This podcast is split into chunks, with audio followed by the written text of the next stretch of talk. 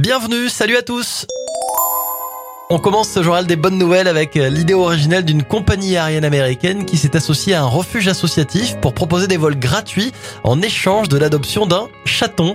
Euh, cette compagnie euh, fan de félins dispose également d'un programme qui vise à sensibiliser les passagers sur les espèces en danger en décorant la queue de ces avions à l'effigie de ces animaux. On félicite l'initiative. On est en pleine saison de la galette des rois et pour dynamiser cette fête traditionnelle, une boulangerie alsacienne a eu l'idée d'un jeu insolite pour favoriser les rencontres avec des fèves jumelles. À l'intérieur des galettes, des fèves allant par paire. Objectif, offrir les petits déjeuners en tête à tête aux personnes qui auront des fèves complémentaires. C'est quand même mieux que les applis de rencontre. Hein. Et on termine ce journal des bonnes nouvelles avec un cocorico. Alors certes, les films hollywoodiens dominent le box-office français, mais notre capitale a de quoi être fière.